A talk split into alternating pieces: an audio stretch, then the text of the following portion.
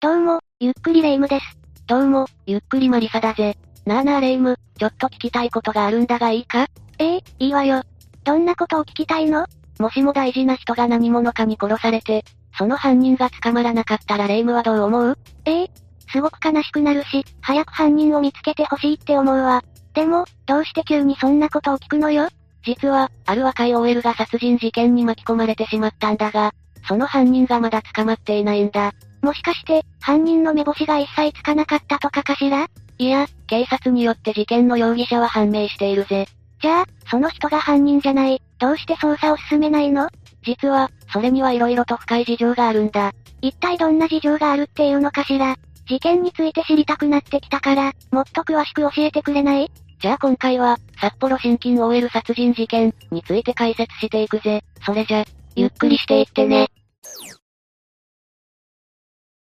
まずは事件の概要から説明していこうか。ええお願いするわ。事件が起きたのは1990年12月19日だ。被害者は札幌信用金庫に勤めていた女性、当時24歳の M さんだぜ。彼女は、その日の20時半頃に同僚と共に退社したんだ。ふむふむ、そして M さんは、地下鉄南北線大通駅前で同僚と別れたんだぜ。あれ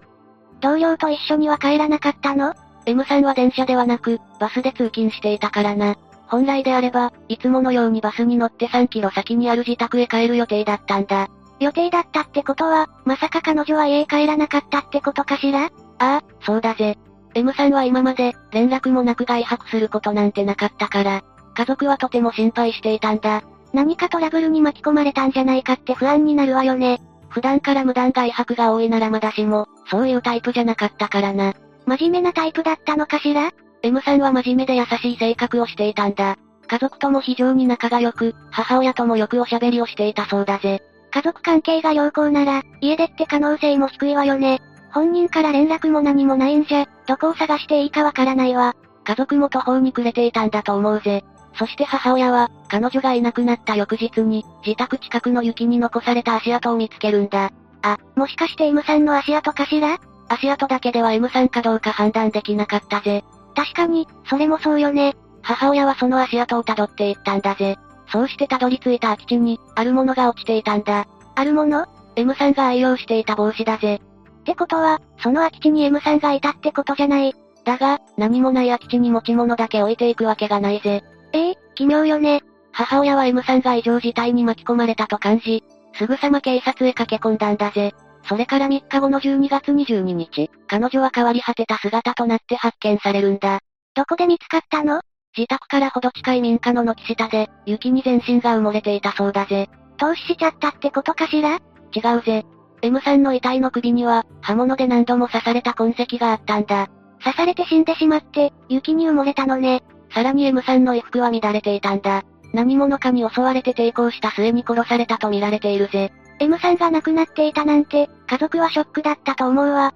警察は遺体の確認のために両親を霊安室に呼んだんだが、母親は悲しさのあまり入れなかったんだそうだ。自分の娘の遺体を確認するなんて、できることならしたくないもの。 M さんの父親は事件当時、単身赴任で家を空けていたんだ。母親は娘を守れなかったことに対して強い罪悪感を抱いたんだぜ。悪いのは M さんを殺した犯人だけど、母親が自分を責めてしまう気持ちもわかるわ。そして M さんの遺体が見つかった後、彼女が通勤用に使っていた、ボストンバッグや靴なども発見されたんだ。 M さんの所持品が見つかったなら、犯人に繋がる証拠とか出てこなかったのかしら実は、ボストンバッグの中に入っていた通帳から、ある人物の指紋が検出されたんだぜ。指紋ってめちゃくちゃ重要な証拠じゃないの。ああ、この証拠によって容疑者と特定することができたんだ。やっぱり警察の捜査はすごいわね。じゃあ次は、この事件の容疑者について解説していくぜ。今回の事件の容疑者として浮かび上がったのは、永田洋二という男だったんだ。ふむふむ、そして永田は、M さんと出身高校が同じだったんだぜ。そうなのああ、永田は M さんより2年後輩で、同級生からは非常におとなしい生徒として見られていたんだ。でも、おとなしい性格なら人を殺すなんてできないんじゃないかしらいや、そんなことないぜ。永田は一度怒ると椅子を投げたり、かなり激しい気性の持ち主でもあったんだ。いやいや、椅子を投げるなんて危ないじゃないの。怪我人が出てもおかしくないぜ。永田は急に切れることもあり、周囲からは距離を置かれていたんだ。いつ逆上するかわからない人なんて、危なすぎて誰も近寄りたくないわよ。ちなみに M さんと永田は同じ高校に通っていたものの、接点はほぼなかったそうだ。じゃあ、二人の間にトラブルがあったわけじゃないってこと警察の捜査では、そのようなことはなかったみたいだぜ。永田が M さんを恨んでるのかと思ったけど違ったのね。まあ、永田の性格上、一方的に恨みを持っていた可能性もあるけどな。そうだとしたら、かなり怖いわ。そして高校を卒業後、永田は飲食店や印刷会社など、職を変えながら生活をしていたんだぜ。職場までわかっているなら、すぐにでも捕まえることができるんじゃないのそれが事件当時、永田は会社を辞めて無職だったんだ。しかも事件後に彼は行方不明になっていたんだぜ。ってことは、捕まるのが嫌で逃げ出したってことかしらああ、そうだと言われているぜ。永田の自宅にはメモが残されていたんだが、そこには、大変なことをしたので、逃げる、と書かれていたんだ。大変なことって、きっと殺人事件のことよね。逃げなくちゃいけないくらいのことだからな。さらに事件前日に、永田は友人宅を訪ねていたんだが、その時に失踪をほのめかすようなことを言い残しているんだ。わざわざ友人に言い残すってかなり怪しいわ。永田の不審な行動はそれだけじゃないんだぜ。友人と会った同じ日に、親しい間柄だった女性に、電話をしていたこともわかっているんだ。その中で、クリスマスには会えない、生きて帰れない、など涙ながらに話していたんだぜ。そんなに思い詰めているなら、実施すればいいのにね。実施して殺人犯になってしまうのを避けたかったのかもしれないぜ。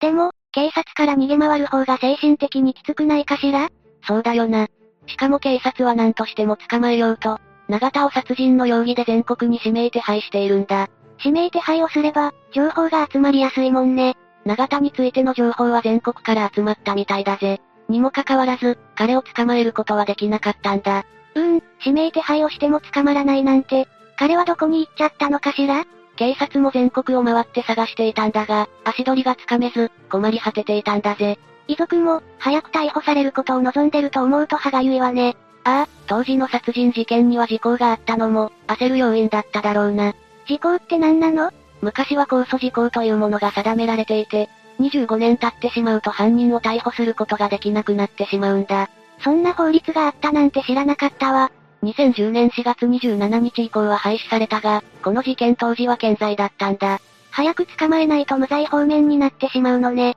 だから、控訴時効が成立する前に捕まえる必要があったんだ。遺族は藁にもすがる思いで、未解決事件を取り扱うテレビ番組で、容疑者の情報提供を呼びかけたんだぜ。有力な情報はあったのかしらなんと事件が起きてから7年後の1997年に、永田と電話で話したという女性が見つかったんだ。おお。これによって永田は生存していることが分かったんだ。しかし彼が現在どこにいるかまでは判明しなかったんだぜ。そうだったのね。それでも遺族は諦めることなく、容疑者の逮捕を待ち望んでいたんだ。だが時効を迎えるまで残り3年という時に、M さんの父親が病気によって他界してしまうんだ。ええー、事件が解決する前に亡くなっちゃったのああ、父親は最後まで犯人が見つかることを願っていたそうだから、無念だったと思うぜ。そりゃそうよね。母親は容疑者を捕まえようと、時効前に懸賞金200万円をかけたが、それでも手がかりは見つからなかったんだ。そして2005年12月19日に、控訴時効が成立してしまったんだぜ。結局、誰が M さんを殺したのかはっきりせずに終わったの容疑者の行方がわからないままだからな。しかし、遺族は事件が未解決のままで終わってしまったことに、納得できず、事故後にある行動を起こすんだ。時効が成立した後って、もう容疑者を捕まえることはできないのよねだが、M さんの母親は、犯人が逃げ切ることを許せなかったんだ。けど、もう警察は捜査してくれないんじゃないのかしら。ああ、そこで遺族は永田に対して民事訴訟を起こすんだぜ。民事訴訟ってどういうこと時効によって刑事責任は問えないんだが、民事訴訟を起こすことで永田に損害賠償を請求しようと考えたんだ。そんな方法があったのね。ああ、そして2008年3月31日、札幌地裁は永田に対して、約7500万円の損害賠償金を支払うことを命じたんだ。ぞえー、すごい額だわ。しかも裁判は永田が所在不明のまま行われるという、かなり異例な状況だったんだぜ。相手がいなくても訴えることができるって知らなかったわ。母親は弁護士を雇って、証拠などしっかり用意していたからな。裁判では遺族側が勝利したものの、肝心の永田の行方がわからないので財産の差し押さえなどは行えないんだ。じゃあ、せっかく裁判で買っても賠償金を回収できないってこと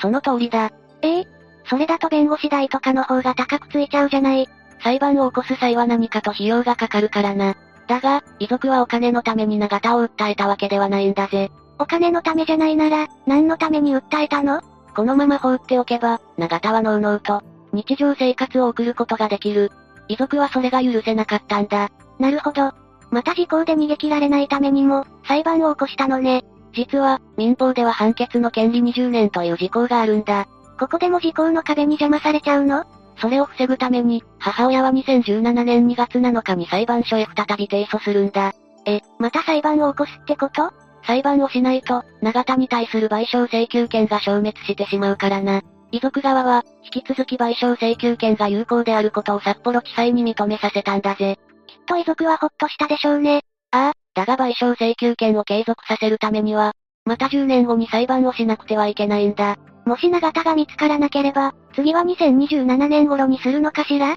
そういうことになるぜ。しかし、2017年時点で M さんの母親は80歳とかなり高齢なんだ。そこから10年後ってことは、90歳で裁判の準備をするってことになるわね。かなり大変だと思うわ。ああ、裁判費用の問題もあるし、何より体力的に厳しいと思うぜ。それに、永田が生きているのかどうかも怪しいからな。何十年も姿を見せないってことは、亡くなってる可能性だってあるわね。整形で顔を変えている可能性もあるぜ。残っている永田の写真も、若い頃のものばかりだからな。うーん、けど今は AI で老けた顔っていうのも再現できるわよね。おお、よく知ってるなレイム。そういう今ならではの技術を使って探すのも手かなって思ったのよ。新しい手がかりの糸口にならないかしら事件から30年以上も経ってしまっているので、今から証拠を見つけるというのは結構難しいと思うぜ。やっぱり難しいのかしら技術は発達していても、時間の経過で証拠は風化してしまうものだ。それに犯人が証拠になるものを処分している可能性だってあるぜ。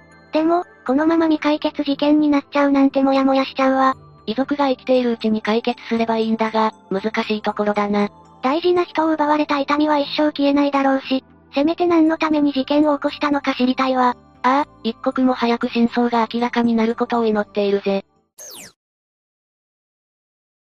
以上で、今回の事件についての解説は終わりだぜ。容疑者が行方不明のまま終わってしまった事件だったが、レイムはどう感じたなんだか色々とやるせない思いになったわ。そうだな、後味の悪い結末だったぜ。しかも被害者である M さんは、ただ仕事から帰ろうとしていただけなのよね。ああ、無防備な女性を狙うだけでなく、命まで奪うなんて許せないぜ。それにしても、永田が M さんを襲ったのって、乱暴するのが目的だったのかしら永田は当時無職だったから、M さんの金品を狙った可能性もあるぜ。永田の指紋が付着していたのは M さんの通帳だったからな。お金を奪うのが目的だったとしても、自分勝手な理由で人を殺すなんて許せないわ。 M さんを殺すだけでなく、最後まで実施することなく、逃げ続けたって点も罪深いと思うぜ。全国で指名手配したり、テレビで大々的に捜査しても、容疑者が見つからないってことにも驚きだわ。永田を見つけるため、捜査本部は8万人を動員していたんだが、それでも発見することは不可能だったんだから、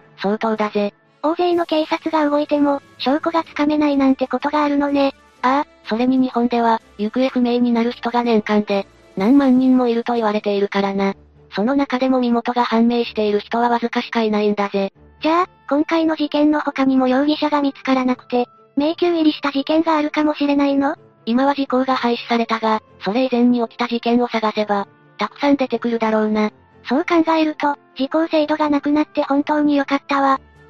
以上で、今回の事件についての解説は終わりだ。事件の容疑者が判明しているのに、捜査ができないのは時効という事情があったのね。しかも時効後は民事裁判を起こして、10年ごとに裁判を続けることになるなんて、遺族側の負担が大きすぎるわ。実は M さんの母親が2度目の裁判を起こした際、そのことが新聞で取り上げられたんだ。この記事を見た人が、遺族に対して匿名で、お金と手紙を送ったというエピソードもあるんだ。おお、このことを知った母親は、涙を流して感謝したみたいだぜ。そっか、応援してくれる人がいるのは心強いわよね。精神的にも支えられるからな。M さんの母親は、娘を亡くしてから長年、自分を責め続けていたんだぜ。ずっと辛い思いをしてきたのね。ああ、殺された娘が雪の中で寒い思いをしているにもかかわらず、気づいてやることができなかったと悔やんでいたんだ。殺人事件は被害者だけじゃなく、周囲の人まで、悲しませてしまうってことを痛感したわ。というわけで、今回は、